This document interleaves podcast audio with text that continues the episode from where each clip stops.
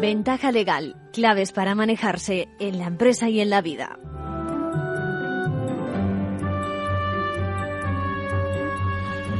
Feliz año deseamos a nuestros seguidores de Ventaja Legal que estrena hoy 2023 pues empezando como últimamente con las novedades de la abogacía. También vamos a hablar de influyentes. Yo no sé por qué no utilizamos la palabra influyentes. Bueno, influencers que se dice ahora. Bueno, y vamos a contestar a también dos consultas de los oyentes. Y como estamos a inicios de año, momento también de recordar el informe de la abogacía con sus autores, con Antonio Morán, presidente de la Comisión de Asistencia Jurídica Gratuita del Consejo General de la Abogacía, y con el presidente de Metroscopia, José Juan Toaria. Bueno, eh, ahora vamos con nuevas eh, alguna nueva sección. Fíjense, eh, digamos que la pregunta es cómo denominarla, ¿no? Cómo calificarla. Y al final hemos decidido que se llame bloqueados por la ley. Inauguramos esta nueva sección en Ventaja Legal que recoge un poco las impresiones que nos han dicho los seguidores. No sé si se han fijado que muchas, muchas de nuestras consultas y de nuestros comentarios que traigo tienen un denominador común. Y es que la ley o la administración o la justicia, eso, les bloquea, les tiene paralizado en cuanto les da de frente. Un ejemplo, más o menos todos tenemos un familiar, seguramente mayor, que un día, un día nos deja, ¿no? Y es fácil que no, mm, bueno, que nos hayamos hecho una cierta idea acerca de cuál es nuestra posición respecto a su patrimonio, incluso que creamos que tenemos cierta, no sé, cierta idea ilusión acerca de los derechos de sucesión que nos asisten. Lo que pasa es que cuando se produce realmente el óbito, cuando se produce la sucesión, nos sentimos inseguros, nos falta más información por todas partes para tomar decisiones. Surge en definitiva ese bloqueo de que hablamos. Y las consecuencias, claro, son negativas. Bueno, pues no saber precisamente qué está pasando. En segundo lugar, cómo actuar y a quién recurrir son los tres pasos que van a definir precisamente nuestra nueva sección.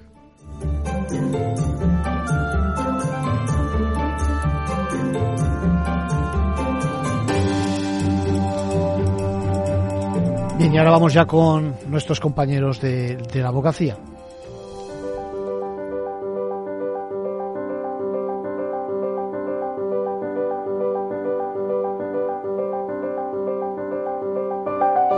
Ahora en Ventaja Legal, la actualidad semanal de la abogacía. Bienvenidas Isabel Mercedes. Hola. ¿Qué tal? Feliz 2023 a todos. Hoy vamos a adelantarles algunas de las cosas que nos traerá este año. Se refuerza el compromiso del Consejo General de la Abogacía con la formación, algo que será una constante a lo largo de todo el año. Esta misma tarde se reanudan las conferencias de los lunes, con una sesión práctica sobre el uso de la plataforma telemática para la tramitación del procedimiento concursal especial para microempresas, que acaba de entrar en vigor el 1 de enero.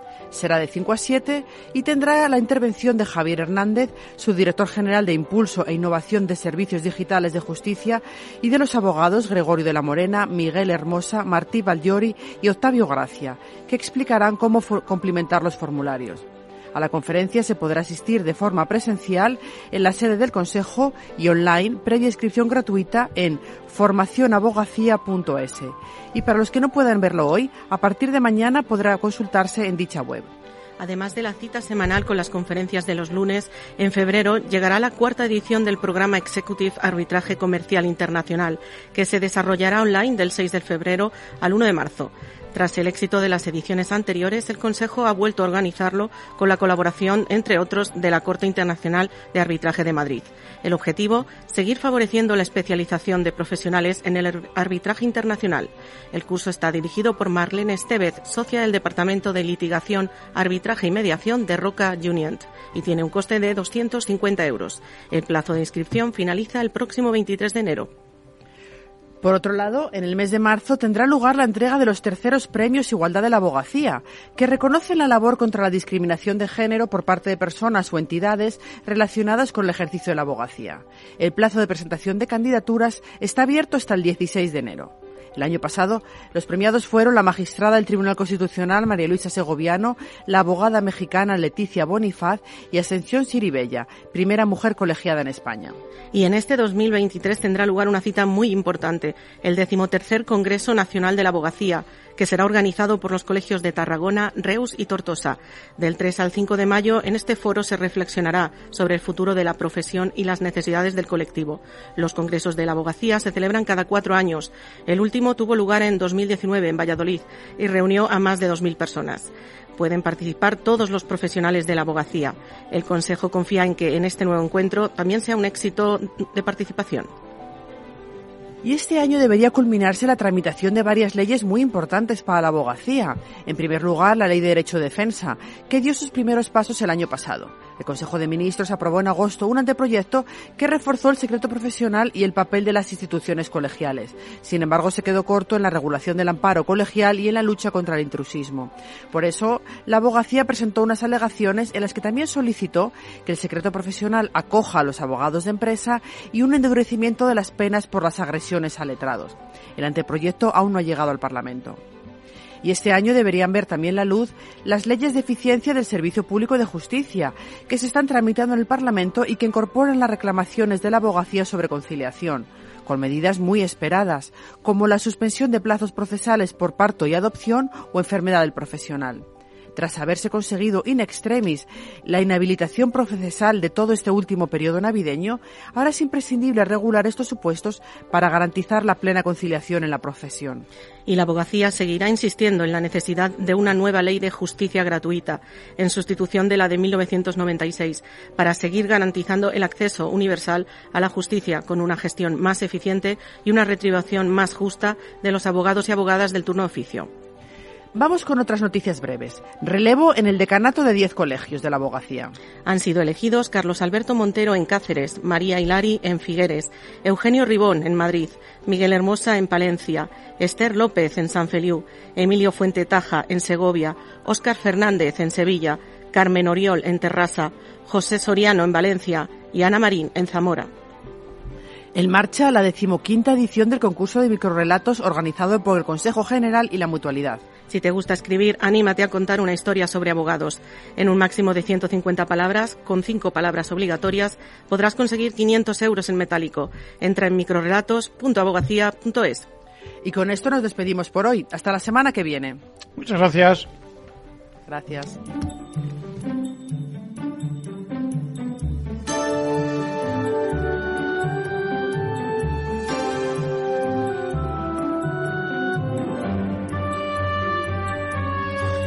Bueno, y le pregunta un matrimonio, lo adelantaba antes, con un hijo con, con problemas de tipo médico que han oído que a una madre le han puesto problemas a, a nivel clínico para recibir un tratamiento en, en, su casa, ¿no?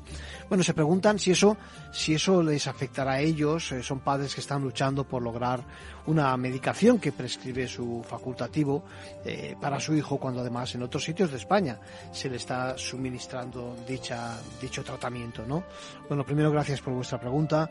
No sé muy bien no sé muy bien en realidad a qué resolución os referís. Yo lo que he oído recientemente y me precio de estar bastante al día, he leído una sentencia que venía a decir que eh, en, relación con el parto eh, era más propicio que se diera en el hospital y no en la casa de la señora por si se producían complicaciones en ese instante y parece ser que había indicios de que se produjeran dichas complicaciones. Es más, eh, sobre la marcha estoy tirando de archivos y encuentro precisamente pronunciamientos donde se reconoce el derecho de un menor que padece una enfermedad muy rara a que se le suministre un tratamiento concreto. Pues luego, luego os paso el texto concreto por privado, ¿no? Bueno, a pesar, a pesar de que el mal funcionamiento, os cuento un poco el caso, el mal funcionamiento de las células que constituye el problema detectado se produce tan solo en uno de cada 500.000 personas, o en este caso nacimientos, ¿eh? y con solo seis eh, personas diagnosticadas aquí en España, bueno, pues se fundamenta la decisión del Tribunal Superior de Justicia, en este caso de Murcia, en el principio de igualdad. Viene a decir que todos, es decir, que todos ¿eh? tenemos derecho a recibir un tratamiento, es más, financiado por las comunidades autónomas, sobre todo cuando se ha demostrado que en, otras, eh, otros eh, espacios, en otras comunidades, se le está suministrando los fármacos o ese tratamiento deseado y prescrito por los facultativos. Es eh, en ese caso quedaba demostrado que retrasaba los efectos de la enfermedad. Por lo tanto, se reconoce el derecho del menor a que sea instaurado y financiado por el Servicio de Salud de referencia ese tratamiento como medicamento, en ese caso, fijaros, extranjero, ¿no? Por lo tanto, yo creo que tenéis una buena base para seguir con, con vuestra defensa del caso.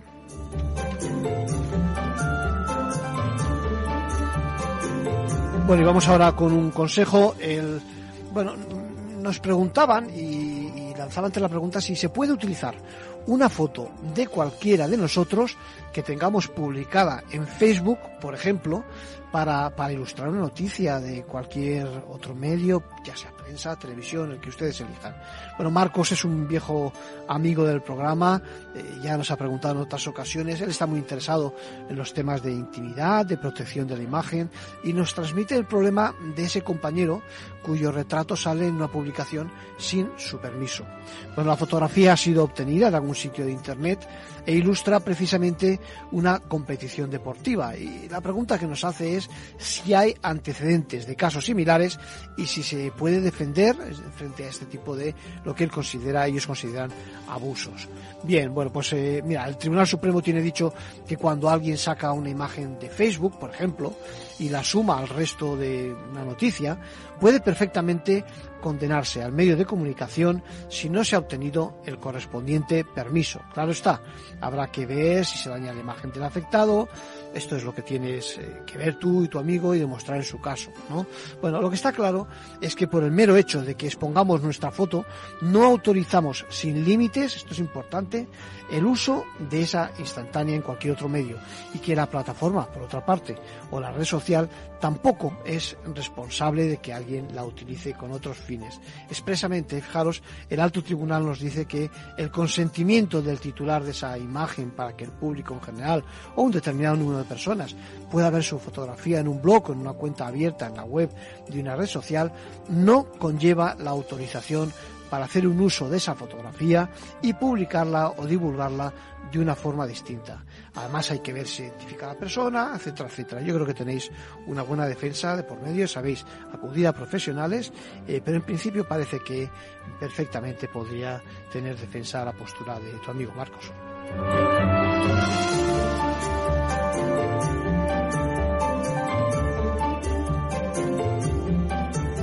Hoy se adelantaba que más de uno se ha preguntado acerca de el escándalo o el lío que se ha montado alrededor del juicio de estrellas del señor Depp y del señor Ager, eh, estrellas de Hollywood que acaparan titulares en Estados Unidos y también en España.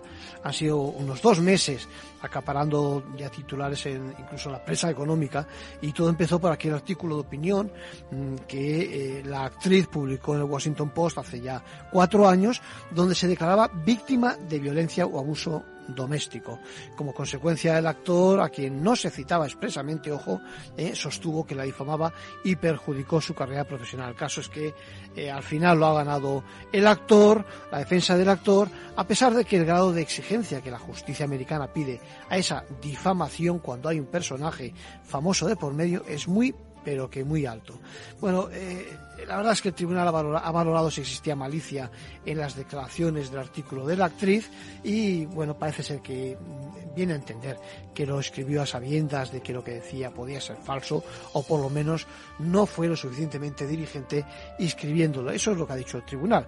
Hay que situarlo, ya saben, en esa explosión de casos y de la campaña del Me Too con Trump al mando del país en aquellos momentos. ¿no? El caso es que 50 millones de dólares solicitados por el actor han quedado tan solo en 15. El cruce de acusaciones ha servido para destapar muchos trapos sucios y al actor también ha sido condenado con otros 2 millones en compensación por lo que se ha escuchado en, los medios y en el proceso y, y a pesar de que la actriz contraatacó pidiendo unos 100 millones. Ya ven, un caso especial, una mezcla de entretenimiento, entretenimiento, de justicia, puro espectáculo que tampoco ha acabado, no se crean, y queda por ver los efectos en la reputación, en sus respectivos trabajos de los dos actores.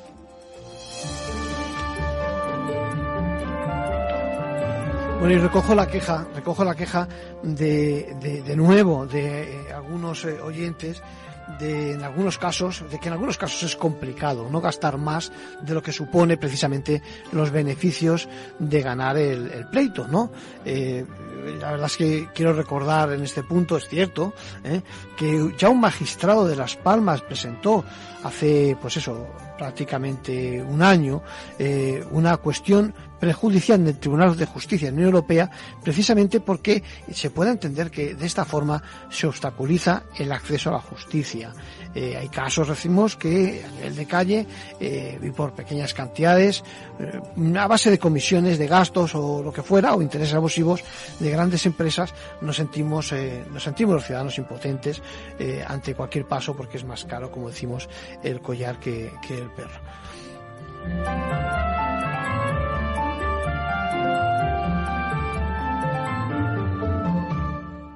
Ventaja legal. Claves para manejarse en la empresa y en la vida.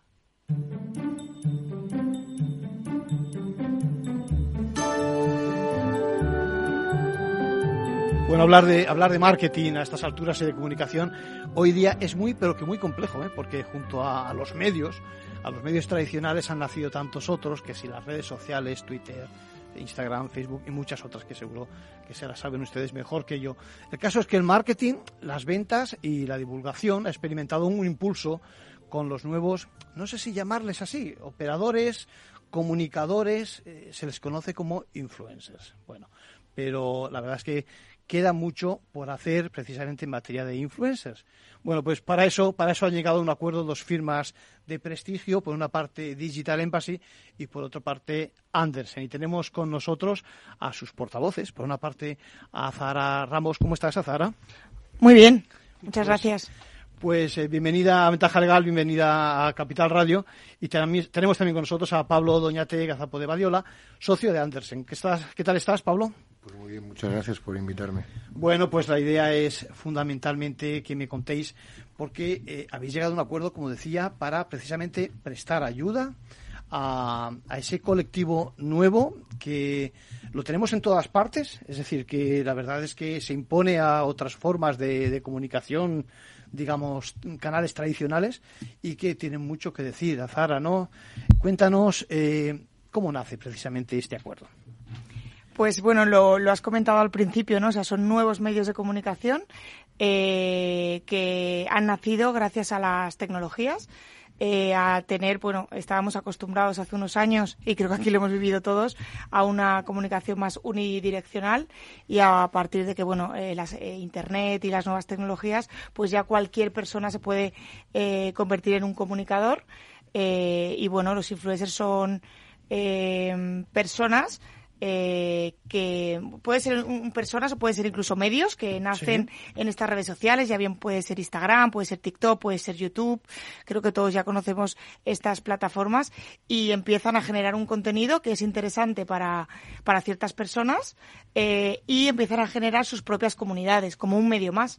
Entonces, las marcas empiezan a interesarse por estos medios, eh, New Media, que llamamos nosotros en Digital Embassy, y, y, es ahí cuando necesitamos poner un poco de orden ¿no? y, profesionalizar este nuevo sector, que ya lleva unos años, pero que mm, debido a cierta a tener mucha actividad y muchas campañas, pues eh, hemos necesitado de un despacho como Andersen para eh, lidiar entre eh, en todas estas campañas que la gente no sabe lo que hay detrás, pero hay muchísima contratación, mucho negocio, muchísimo negocio, mucha responsabilidad, mucha responsabilidad social. Sí. Bueno, ¿y quién nos diría a los despachos de abogados, Pablo? que íbamos a estar hablando, pues eso ahora, diez años después de los influencers, ¿no? Es decir, cuando muchas veces partimos de despachos tan tradicionales, ¿no? Lo fiscal, o, ¿eh? ¿cuál es vuestro aterrizaje precisamente en la pues materia? sí, ya lo dice, ya te lo enseñan derecho. El, derecho va detrás de la realidad social. Sin duda. Eh, bueno, nosotros eh, con este acuerdo con Digital Embassy nos, nos parece muy interesante porque estamos ahora mismo en medio de dos operadores jurídicos, ¿no? Como empresa de marketing de influencia, Digital Embassy pone en contacto a, las, a los influencers con las marcas con lo cual nos permite abordar tanto la perspectiva de lo que es la protección o el marco legal o la regulación de los influencers como de las propias marcas y qué panorama jurídico tenemos en la actualidad que no es ni mucho menos claro. Y estamos a la espera de tal vez una mayor regularización del sector, con lo cual nos permite tener esa pues bueno, esa amplitud en el asesoramiento que nos parece muy interesante. Sí, sin duda Yo, fijaros, eh, he tenido el detalle de buscar qué es un influencer en los medios, ¿eh? Eh, en la definición y en inglés, de inglés para ingleses, ¿vale? Y leo textualmente, es la persona que influencia en otros, eso aporta poco, ¿vale? Pero dice, la persona que tiene la habilidad de influir en potenciales compradores de un producto o de servicios promocionando o recomendando precisamente los, eh, los productos ¿eh? a través de los medios. Eh, ¿Estás de acuerdo con esa definición, Zara? Bueno, mm, no mucho porque creo que el influencer está de en toda la, toda la vida han habido influencers desde Michael Jordan con las Nike, ¿no? Ese fue uno de los primeros influencers que conocemos todos. Como decía anteriormente, la tecnología ha hecho que otros influencers nazcan. O sea, no solo antiguamente se conocían los influencers por ser personas que tenían una profesión y se convertían en influencers de, de, marca. Ahora ya con tu, con tu contenido, con el contenido que generas, que no que de momento no está considerada una profesión, pero yo creo que un generador de contenido es una profesión, que creo que sería lo primero que habría que profesionalizar. Pero no lo dudes, no lo dudes, sí, sí. Eh, y a partir de ahí eh, nace lo que se llama un influencer generador de contenido. Nosotros eh, distinguimos tres tipos de influencers dentro de nuestra agencia. El influencer celebrity, es decir, un influencer que tiene una profesión detrás, que puede ser una modelo, puede ser un cantante, puede ser un futbolista. Sí, sí. Eh, el, segundo influencer, que es el influencer generador de contenido, que posiblemente, eh, gracias a esa gran comunidad de millones, y ya hablamos de uno, dos, tres millones de seguidores, ha pasado a ser una celebrity. Todo el mundo conocerá a una Kiara Ferragni, por ejemplo, o a las Kardashian, que empezaron así, contando su vida y, ahora son influencers. Eh, bueno, celebridades. Y por último estarían los microinfluencers, que son personas que también tienen una profesión detrás influyen de manera un poquito más pequeña en comunidades eh, también en redes sociales, como puede ser un nutricionista. Pues una persona que tiene 20.000 seguidores, pues son 20.000 potenciales clientes en comprar un producto de nutrición o en un entrenador personal. Y estos son los tres bloques en los que diferencian los influencers. Me parece muy buena la clasificación. Lo cierto es que eh, todos ellos necesitan de apoyo jurídico.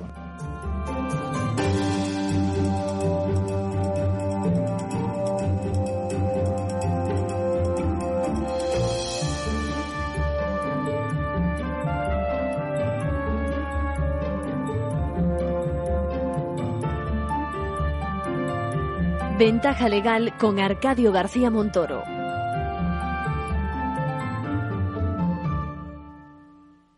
¿Qué es ir más allá? Con Arval podrás llegar donde te propongas de la forma más sostenible y darle a tu empresa todas las soluciones de movilidad que necesite, asesorando con las mejores opciones de movilidad para las distintas necesidades de tu flota, con vehículos electrificados, bicicletas, coche compartido. Arval, la transición energética arranca aquí. Más información en arval.es.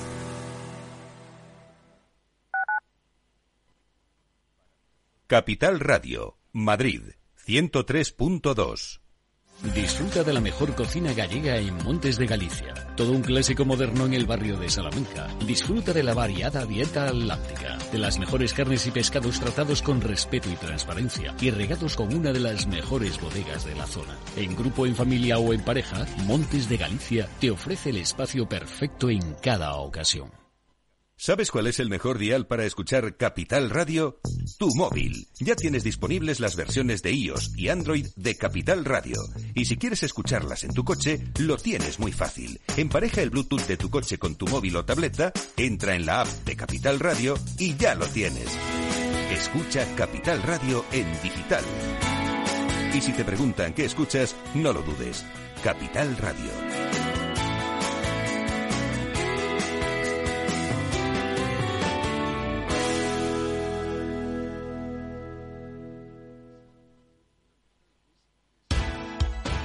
Los lunes, de 10 y 5 a 11 de la noche, escucha en Capital Radio Una periodista en zapatillas, el programa que te acerca el deporte y la vida sana, dirigido y presentado por Samantha Chocrón.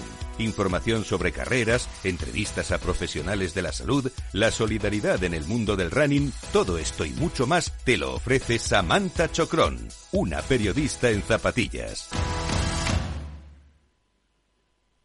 Esto te estás perdiendo si no escuchas a Luis Vicente Muñoz en Capital, La Bolsa y la Vida. Juan Ignacio Crespo, experto financiero. Los bancos centrales pueden crear dinero de la nada, pero no pueden crear microchips de la nada. No te confundas. Capital, la bolsa y la vida con Luis Vicente Muñoz, el original.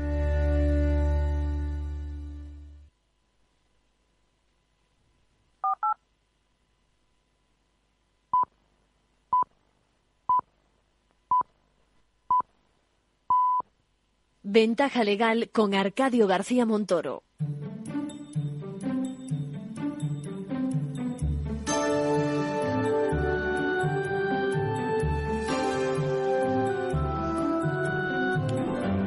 Ahora tenemos con nosotros a don Antonio Morán. Antonio, ¿cómo estás? Muy bien, buenos días. Pues Antonio es uno de los padres de este, de este informe. Eh, otros años también nos ha acompañado, ¿eh? explicándonos cuál es la evolución precisamente las cifras, tantas cifras eh, que nos interesan y que son termómetros, muestran la sensibilidad de, también de los letrados con letrados y letradas con respecto a, a, la ciudadanía, ¿no? Eres presidente de la Comisión de Asistencia Jurídica Gratuita del propio Consejo, ¿correcto? Correcto. Bueno, y me gustaría que me explicaras, porque, fíjate, eh, el ciudadano yo creo que conoce que existe la tutela judicial efectiva, ese famoso artículo 24 de la Constitución española, que teóricamente nos, eh, bueno, teóricamente y en la práctica también nos eh, accede, nos permite el acceso a, de los ciudadanos a la justicia. Sabe también que existe otro precepto donde existe el derecho ¿eh? A la asistencia gratuita, pero al final quienes realmente bajan a tierra ¿eh? y cumplen con eso son los abogados y abogadas, ¿no? Ciertamente, y además quizás merezca la pena destacar que en todos los colegios de abogados de España, en los 83 colegios de abogados de España, hay un servicio llamado Servicio de Orientación Jurídica que está siempre abierto a cualquier ciudadano para que haga la consulta sobre el problema que le, que le lleva a acercarse a un colegio de abogados, donde lo primero que le asesoran es si su problema tiene que, tiene que ver o no en un cauce judicial y, sobre todo, si tiene o no derecho a litigar con justicia gratuita, lo cual deja a los ciudadanos muy satisfechos y muy contentos desde el primer momento. Saben que el problema que plantean puede tener un cauce o no ante los tribunales o es una cosa que queda fuera de los tribunales y, en segundo lugar, me pueden orientar como ciudadano a que en atención a mi situación familiar y a mis ingresos económicos puedo tener derecho a que litigue de forma gratuita. Y eso es un servicio que viene existiendo en todos los colegios, insisto. Incluso cualquier ciudadano que tenga dudas, ya sabe, acuda a su colegio. Hay un servicio de orientación jurídica y ahí le despeja muchas dudas. No es ninguna, ninguna tontería empezar por el principio. Es decir, porque cuando uno tiene un problema, pues evidentemente está perdido. Y el mero hecho de que te digan si vas bien o si vas mal, si tienes derecho a que te ayuden, pues eh, desde el punto de vista económico, el derecho a que te ayude siempre tiene, etcétera, etcétera, es un buen comienzo. Es un buen comienzo, pero fíjese una cosa más, que es que hay veces que ni tan siquiera tenemos que acercarnos a un abogado para que él esté presente. Cuando por circunstancias de la vida somos detenidos, por ejemplo, y tenemos que pasar no una dependencia judicial, sino las propias dependencias policiales, las fuerzas y cuerpos de seguridad, conocedoras de la legislación que tenemos, siempre, antes de tomar declaración a un ciudadano, le preguntarán si quiere, entre otras cosas, le preguntarán si quieren llamar a un abogado por el designado o bien llaman al de turno, al de guardia. Incluso en esas situaciones el ciudadano sabe que tiene un abogado siempre detrás o delante o al lado que le va a echar una mano en cualquier circunstancia, incluso en estas, cuando no conoce ningún abogado y por avatares de la vida tiene que acabar en un centro de detención al final somos, digamos, eh, la herramienta, el, brazo ejecutor de ese, de ese principio ¿no? constitucional que, que tenemos. Eh, déjame que te pregunte. Eh, eh, lo que pasa es que el letrado tiene también está trabajando. Es decir, déjame que haga una lance una lanza precisamente en favor de lo económico y reivindiquemos un poquito, eh, pues eso, los servicios en el plano económico de los compañeros, ¿no? Como se suele decir, agradezco su pregunta. Agradezco su pregunta. Está pactada, ya lo ves, ¿eh? Y además agradezco hasta la expresión, refiriéndose al profesional del derecho, al abogado o a la abogada, como herramienta. Tiene usted razón. Para hacer efectivo el derecho de defensa, eh, tiene que haber alguien que te defienda. Porque el juez lo que va a hacer es decidir cuál es la situación final a la que hay que llegar. Pero quien te defiende, quien te asesora es el abogado. Lo que sí que conocemos, y yo creo que es muy ilustrativo en este tema, el profesor Toaria, que lleva haciendo un estudio sociológico de la justicia gratuita desde hace ya muchos años, lo que tenemos claro es que los ciudadanos están satisfechos con el servicio que se presta. También sabemos que en el ámbito europeo, en España, somos de los países que tienen eh, una cobertura más amplia para la justicia gratuita, no solo cualitativamente en procesos penales, civiles y en todos los órdenes jurisdiccionales, sino además en cuanto a la exigencia de la situación económica para acceder a los beneficios de justicia gratuita. Los requisitos que son necesarios para poder Efectivamente, tener ese beneficio, está claro. los, los rendimientos mensuales, la situación familiar y demás. Si estamos advirtiendo que el sistema en sí ha sido creado y se mantiene adecuadamente, el último elemento, la última herramienta, como usted decía correctamente, para que se haga material este derecho es el abogado. Gran parte de la situación en justicia gratuita los abogados lo asumen por un cierto compromiso ético, moral e incluso social pero es innegable que también supone un considerable esfuerzo y trabajo para los profesionales. Y lo que estamos detectando, no de ahora, de siempre, pero en los últimos años se viene acusando con, mayor eh, con mayor acento es, por un lado, una gran disparidad de situaciones y de compensaciones, como antes usted exponía con la presidenta del Consejo General, y por otro que las percepciones de los abogados es realmente baja y no solo eso, sino que incluso debido a las exigencias formales que se vienen realizando por parte de buena parte de las administraciones se ralentiza los plazos para liquidar las exiguas cantidades. En el informe se detecta un dato y es que el importe medio de lo que es la intervención de un abogado en el año pasado es de 147 euros, por debajo de lo que en el año 18 o 19 se venía percibiendo. Eh, es una situación que, como cualquier ciudadano comprenderá, llevar un procedimiento judicial que puede llevar meses, pues si esa es la media de lo que corresponde a unas intervenciones y otras, es realmente escasa. Y hay que tratar bien a la herramienta. La herramienta del Estado tendente a lo material para ofrecer justicia gratuita a los, ciudadanos ya hemos dicho que es adecuada. Porque lo sabemos, porque la gente está satisfecha. Y lo Sí. sabemos porque nos comparamos con el resto de Europa Sí. y vamos por delante. Pero lo que no se está cuidando es el elemento humano, la herramienta humana. El abogado que sigue en una situación que yo creo que no es de recibo. Sí, porque además eh, la satisfacción por parte del justiciable, de los usuarios, es muy alta y además, eh, déjame que lo diga así, eh, hemos inventado una fórmula de cooperación entre lo público y lo privado que es admirable. Es decir, ojalá existiera en tantos otros campos, ¿no? Pues sí, me permite nuevamente remitirme al profesor Tuaria, que en esto también entiende bastante. Luego hablaremos que- con él, o sea que que- destaca esa situación. Y yo creo que en ese sentido, eh, estatalizar todo lo que supondría la justicia gratuita, como hemos visto en otros países, especialmente en los del área anglosajona, no ha dado buen resultado. Las diferencias entre un ciudadano con medios económicos y otro que no los tiene son fundamentales en aquellos ámbitos para poder tener un juicio justo. Y esto en España, en general en Europa, pero muy especialmente en España, no se da. Podemos decir con gran satisfacción que es indiferente tu situación económica a los efectos de que puedas tener éxito en un juicio y te den la razón. Y eso es una cosa que nos debe de enorgullecer a todos los españoles. Y eso, sin embargo, se hace a costa en buena medida de maltratar por parte de las administraciones a los abogados. Sí, bueno, yo creo que de alguna forma, eh, lo digo yo por lo menos de esta manera, se aprovechan del compromiso de los compañeros. Es decir, de, que a pesar de todo, ¿eh? están ahí, le echan las horas que haga falta y dan un buen servicio. Y como antes usted destacaba con la presidenta del Consejo, añádase que la prestación del servicio de justicia gratuita es obligación de la abogacía. Consecuentemente, bien se cubra con compañeros voluntarios o, si no se diese esa circunstancia, tendría que ser siempre obligatorio porque así lo determina la ley del 96 de justicia gratuita.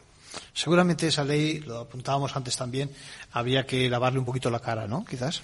Hay que lavarle la cara. Usted ha- también ha sacado con la presidenta algunos, algunas circunstancias que merecerían y merecen la pena eh, destacar y poner al día. Pero yo le por completarle, le, pongo otra encima de la mesa, porque en este, en este informe anual que sacamos contamos siempre, de siempre con la colaboración de instituciones ajenas a la abogacía, a las cuales se le pide opinión y criterio sobre cómo se está llevando la justicia gratuita en España. Y una de las conclusiones de este informe es que hay determinados servicios que estrictamente no vienen contemplados en la ley de justicia gratuita, pero que les consta a este grupo de expertos que se viene prestando en muchos colegios de abogados de España desde hace años, debería de tener ese reflejo legal. Y me refiero concretamente a lo que es el asesoramiento a la población reclusa, al preso, el asesoramiento a los inmigrantes y a los demandantes de protección internacional y, sobre todo, también a un asesoramiento integral a la mujer. Estos servicios, insisto, se vienen prestando casi de forma generalizada en todos los colegios y desde los años 80 se empezaron a prestar. ¿Y cómo? De manera totalmente altruista y por iniciativa, insisto, de, de la propia abogacía y con el devenir del tiempo ha habido algunas administraciones que han visto que sí, que es una zona donde merece la pena que en cumplimiento del derecho constitucional a, la tutela judicial necesariamente tiene que haber ese asesoramiento previo a lo que tiene que ser necesariamente el acceso a los tribunales. Y el preso no tiene libertad para hacer la consulta no sobre su situación penitenciaria, sino otros problemas familiares que pueda tener y que le llegan la información cuando él está en la cárcel o quien viene en una patera o cualquier inmigrante que se presenta en nuestro territorio tiene derecho por nuestras leyes a ser asesorado antes de saber qué es lo que tiene que hacer y no, al igual que yo creo que es un avance social el que toda mujer pueda tener un asesoramiento en cualquier materia, porque también, ¿por qué no decirlo?, es una forma de detectar la lacra de una violencia enlarvada muchas veces en el ámbito familiar o de acoso y que en este servicio integral muchas veces se detecta y se le asesora a la mujer. Ahora soy yo lo que le voy a decir que me ha gustado la respuesta, ¿eh? no solo la pregunta. Eh, no, eh, muy importante precisamente eso, destacar la función pionera por parte de la abogacía, viendo y anticipándose a tantos años, pero tantos decenas de años, diríamos, a este tipo de, situaciones, ¿no? Y vienen tiempos y vienen tiempos complicados ahora, es decir, viene un trimestre, un cuatrimestre el próximo difícil, donde van a culminar un montón de ayudas y donde me imagino que en efecto los letrados van a estar ahí también, ¿no? Sí, señor. Tenemos la, sospecha de que va a ir eh, en alza las demandas de justicia gratuita. Y hasta, si me permite, mm, le hago una reflexión a su primera manifestación de que la abogacía va por delante. Eh, sí, va por delante porque advertimos que los poderes públicos van por detrás, fíjese. Eh, cuando... Eso no es ninguna novedad, pero bueno. Efectivamente, pero es otra forma de explicarlo, ¿verdad? y las dos coinciden en lo mismo. Cuando en los años 80 se estaban eh, creando servicios de asesoramiento integral a la mujer, para detectar, entre otras cosas, supuestos de violencia o de, o de explotación sexual incluso. Cuando en aquellos años ya había compañeros que, eh, con ayuda de los colegios, se desplazaban una vez a la semana a un centro penitenciario y tras hablar con el director les permitía llevar un asesoramiento a aquel que tenía cualquier problema, bajaba el locutorio y tenía contacto con un, con un abogado. Yo me pregunto, ¿es que nos se adelantó la abogacía o es que nunca fue sensible la administración, los poderes públicos, hasta que le tiras de la chaqueta durante años, durante décadas para decir, no se da usted cuenta que hace falta hacer algo en este ámbito? Por eso decimos muchas veces que la abogacía va por delante, pero a lo mejor es en los poderes públicos los que van por detrás. Yo creo que está en el ADN de la abogacía ayudar, a eh, proteger a los vulnerables y cuando las cosas no han vendido, pues no han interesado. Entonces, 40 años atrás, evidentemente, esto no estaba de moda en el mal sentido de la palabra. es decir, y aquí, sin embargo, estaba la abogacía detrás de esas necesidades. Y mire que no es caro, ¿eh?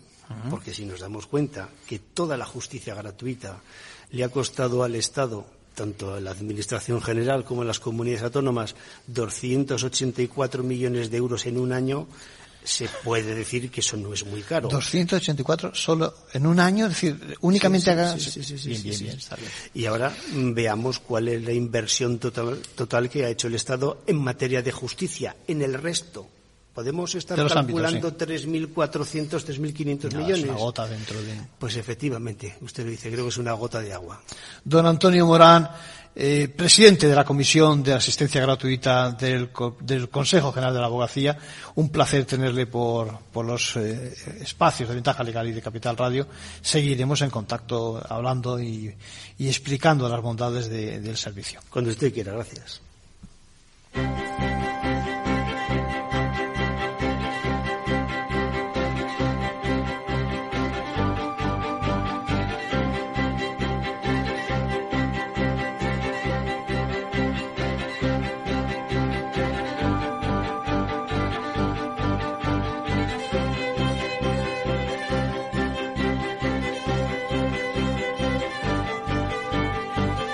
Ventaja legal con Arcadio García Montoro.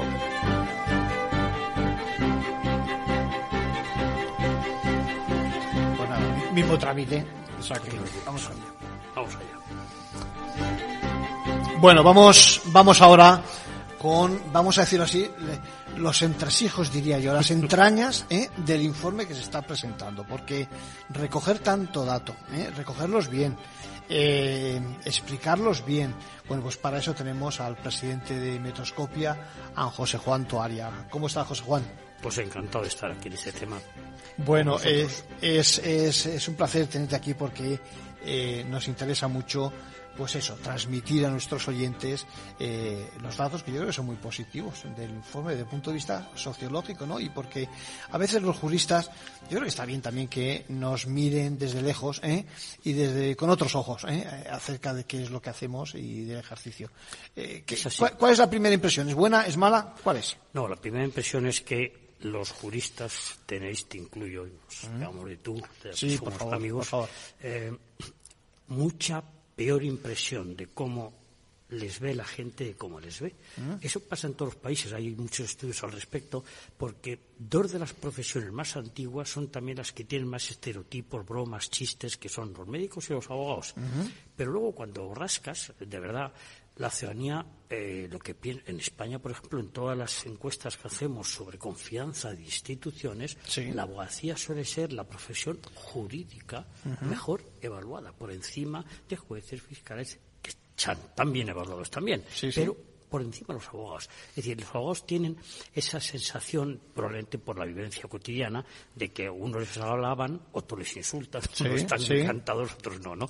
Pero el conjunto, el balance global, es que es una profesión muy bien evaluada y con razón. Y en este caso concreto de hoy, que es de la justicia gratuita, con extrema razón. Es decir, eh, se trata de un esfuerzo, como han señalado los, los que ya has entrevistado, que hace la, abogacía española, tú lo has dicho muy antes, porque va en su ADN la idea de asistir al que no puede eh, pagarse la, defensa, ayuda. ¿eh? Está en la Constitución. Eh, la ley nuestra es una ley tan buena que cuando la Unión Europea ha hecho una directiva obligatoria para todos los países del año 16 prácticamente ha copiado la ley española. ¿eh? Y la presidenta hablaba antes del caso de Jordania y algún otro país que está copiando el sistema. ¿Qué es la que tiene la clave del sistema español de justicia gratuita? Pues son dos. Uno, financiación pública, como debe ser, porque es una obligación del Estado, asumida en nuestro caso constitucionalmente, de atender a los más desvalidos. Y dos, ejercida o eh, gestionada por una entidad privada.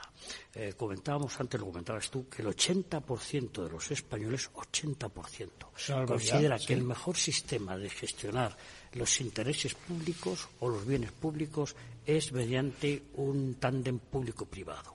Es decir, la estatalización, como ha señalado Antonio Román, en este caso la de la justicia gratuita, funciona muy mal, se burocratiza, la gente no la quiere, hicimos un estudio sobre eso, eh, que hubiera funcionarios del Estado que se encargaran, no quieren. Eh, cuando preguntamos a los eh, beneficiarios de justicia gratuita si prefieren que el abogado los cojan ellos o que se los escojan los colegios, prefieren que los escojan los colegios. O sea, que elijan, eh, que el abogado, digamos, me lo designe, digamos, en este caso los Porque me fío más del colegio que se conoce, claro, es confianza en la profesión. Dice, ellos ahora mejor con que me viene a mí que yo que sé, o el que me digan que entonces porque me lo recomiendan. Entonces es una profesión que eh, tiene ese, ese compromiso con muy mal pagado. Yo creo que hay una, una, es un ejemplo en cierto sentido el modelo de la cooperación público-privada innegablemente, funciona las 24 horas del día, todos los días del año, etcétera, bien, en toda eh, los 83 colegios en toda España, pero creo que no hay una, el compromiso no es par igual entre, lo, lo ha dicho antes Antonio Román y desde fuera lo puedo confirmar, entre la abogacía que se compromete a tope. La prueba es que primero no es obligatorio para los jueces asumirlo contra lo que mucha gente cree, es voluntario y lo hace más del tercio.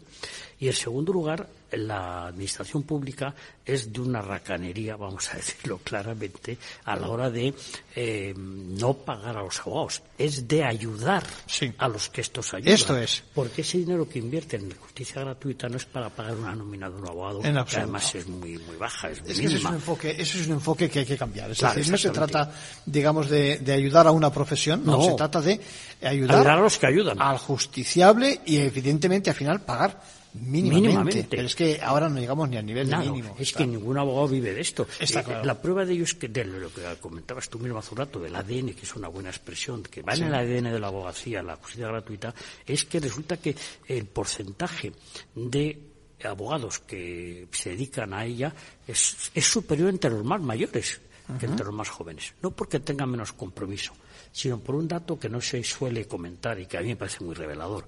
Es que en España, para ser abogado de justicia gratuita, tienes que demostrar que eres buen abogado, es decir, que tienes ya experiencia. Es una garantía. Claro. Y entonces eso hace que la proporción de abogados jóvenes que pueden ejercer, aunque quieran, es menos, porque hasta que no tienen tres años no se les permite. Eso no lo sabe la gente. Es decir, no lo sabe la gente. Por ejemplo, en Estados Unidos, que siempre estamos fascinados por hmm telenovelas, películas de abogados americanos. Este, por ejemplo, en el Estado de Nueva York, si tú quieres ejercer como abogado, tienes primero que hacer 50 casos gratuitos y luego ya te dejan hacer casos cobrando. Es al revés. O sea, tú practicas, para decirlo rápidamente, con los pobres, y cuando has aprendido, vas a estar. Aquí es al revés. Aquí tienes que demostrar tres años que eres buen abogado antes de que puedas eh, ejercer en la justicia. Pero además, además eh, José Juan, es, es significativo la cantidad de profesionales que se dedican a, es llamativa. Es llamativa, es decir... Es llamativa. 35.000 abogados, el tercio de la profesión. en, qué, ¿En qué profesión encuentras tantos profesionales haciendo una labor que repetimos, aunque tenga un mínimo de, de, cobre mínimamente, el, resto lo hace por amor al arte, Y además ahora es a deshoras, porque puede ser de madrugada, el día de Navidad eh, y lloviendo, y en, cualquier lugar de España, ¿no? Y además en casos siempre muy delicados, con gente en situación muy precaria. Muchas veces, eh, Entonces, bueno, tiene, tiene un triple mérito. Sí, al final he leído también algún dato, o te he escuchado algún dato, acerca de que unos 6 millones de ciudadanos y somos 36 millones, has dicho antes, de adultos, es decir, una sexta parte de nosotros acudimos a este tipo de servicios. Sí, prácticamente han acudido cuatro. Y hay otros dos millones que, que, que consideran muy probable. Bueno, y con la que viene seguramente acabará. Exactamente, es una anticipación de algo que ven venir, ¿no? Es decir, que realmente es un sexto, una sexta parte de la población la que directa indirecta Mm, real o potencialmente puede necesitar esta ayuda. Es una ayuda estatal, como debe ser un Estado avanzado, social como es el nuestro, que se presta de la forma más eficaz posible a través de la profesión que realmente se ha implicado, y ha demostrado eh, su implicación desde hace mucho tiempo con, con, y lo hace además, que es lo más llamativo, de una forma que los propios usuarios de la justicia gratuita evalúan llamativamente de forma favorable. ¿eh? Es decir, es muy difícil satisfacer a una persona en situación muy precaria, que se siente muy abandonado, que tiende a pensar que a nadie le importa y que llega un abogado y resulta que le evalúa muy bien la asistencia que le da. Bueno, el 82% de los que han tenido contacto con la justicia gratuita evalúan positivamente la actuación del abogado o abogada que les ha correspondido. Estaba buscando precisamente esos datos. En efecto, eh, cuando se evalúa en términos de 0 a 10, la puntuación media es muy superior a, la media, precisamente. Eh, la verdad es que los datos son. Quizás pudiera existir, no lo sé, ¿eh? ¿Pudiera existir una, una eh, descompensación en diferentes territorios en España o, es más o menos igual la labor en todos no, los.? Una cosa que ha conseguido esta casa, dado que tanto tú como yo somos ajenos a ella, podemos hablarlo, el Consejo General desde que existe ha logrado una homogenización llamativa de lo que llamaríamos la ética profesional. de lo que llamaríamos el, código deontológico no escrito de la abogacía. La abogacía se entiende y se practica de forma que prácticamente no muestra diferencias de unas provincias a otras, de unas eh, autonomías a otras. Eso, las encuestas que hacemos para el Consejo, a veces con muestras muy grandes para poder comparar abogados de diferentes zonas, muestran que todos eh, comprenden y entienden y perciben la profesión del mismo modo. Es decir, no es el abogado eh, gallego no ve la profesión de una forma distinta del abogado andaluz. Comparten un mismo mm, etos, una misma ética profesional eh, que es muy llamativo, pues somos un país muy diverso, muy plural, muy dispar, pero en este caso concreto, como pasa también en la medicina, eh, hay una, ética profesional, un honor corporativo que es, es eh, compartido de forma muy clara.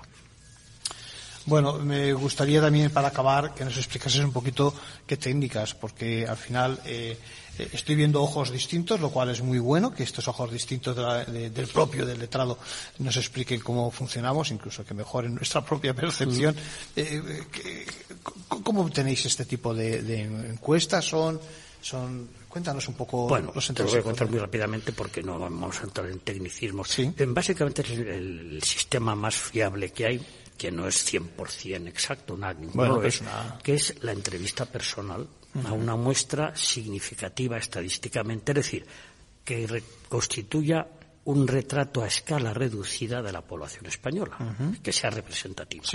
Entonces, los datos que te digo sobre lo que ves a los españoles es como de un retrato a escala reducida de la población española. Por eso podemos decir que los españoles piensan. Un error muy frecuente es decir los encuestados. No, no son los encuestados. Es los encuestados son representantes de conjunto, porque han sido estadísticamente elegidos. En el caso de los abogados lo mismo. Cogemos una muestra estadísticamente representativa de los 133.244, me parece que son ahora, abogados ejercientes, la hacemos estadísticamente representativa por sexo, por edad, por lugar de ejercicio, etcétera, y esa muestra, que repito, como un retrato a escala reducida, es a la que entrevistamos. Y entre los usuarios, pues lo mismo. Fenomenal, yo creo que perfecto que hayamos salido bien retratados, ¿eh? con, imparcial, con imparcialidad. en ¿eh? absoluto. Eh, José Juan Toaria, presidente de Metoscopia, muchas gracias por tu colaboración y gracias por este impacto que nos has enseñado acerca de nuestra profesión. Bueno, poco más, invitarles a que nos escuchen por nuestros podcasts y demás, ya saben, en las redes y en cualquier caso les esperamos la próxima semana en Ventaja Legal. Thank you.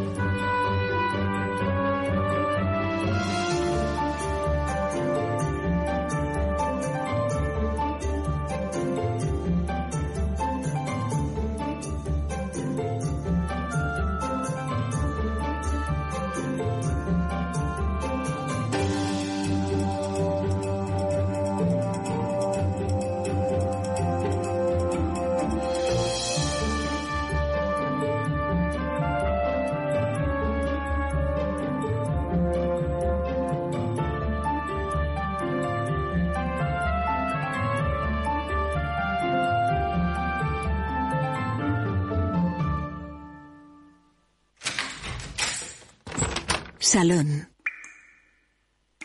Gotera. Todo seco. Es muy simple asegurarse con el Betia. Simple, claro, el Betia. Madrid, 103.2 FM, Capital Radio. Capital Radio. Siente la economía.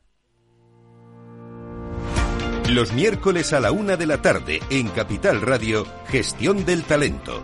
El escaparate de la formación para el empleo. Expertos formadores, agentes sociales y representantes de la Administración se dan cita en este espacio para impulsar el valor de la formación y el talento. Un espacio de Fundae, la Fundación Estatal de Formación para el Empleo, dirigido por José Joaquín Flechoso. Acción. Emoción pasión. Deporte en estado puro todos los días en el balance de la mano de Paco Lloret. Entre las ocho y las ocho y media de la noche, el balance de los deportes en Capital Radio. Esto te estás perdiendo si no escuchas a Rocío Arbiza en Mercado Abierto.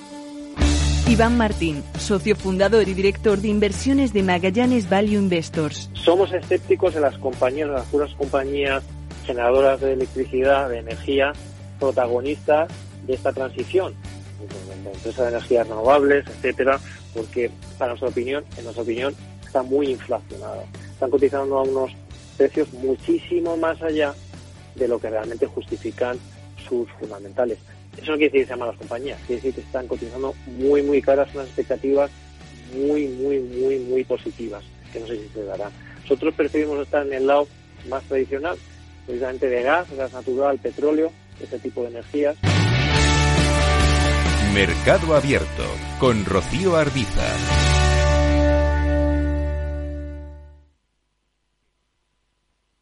Capital Radio, la genuina radio económica.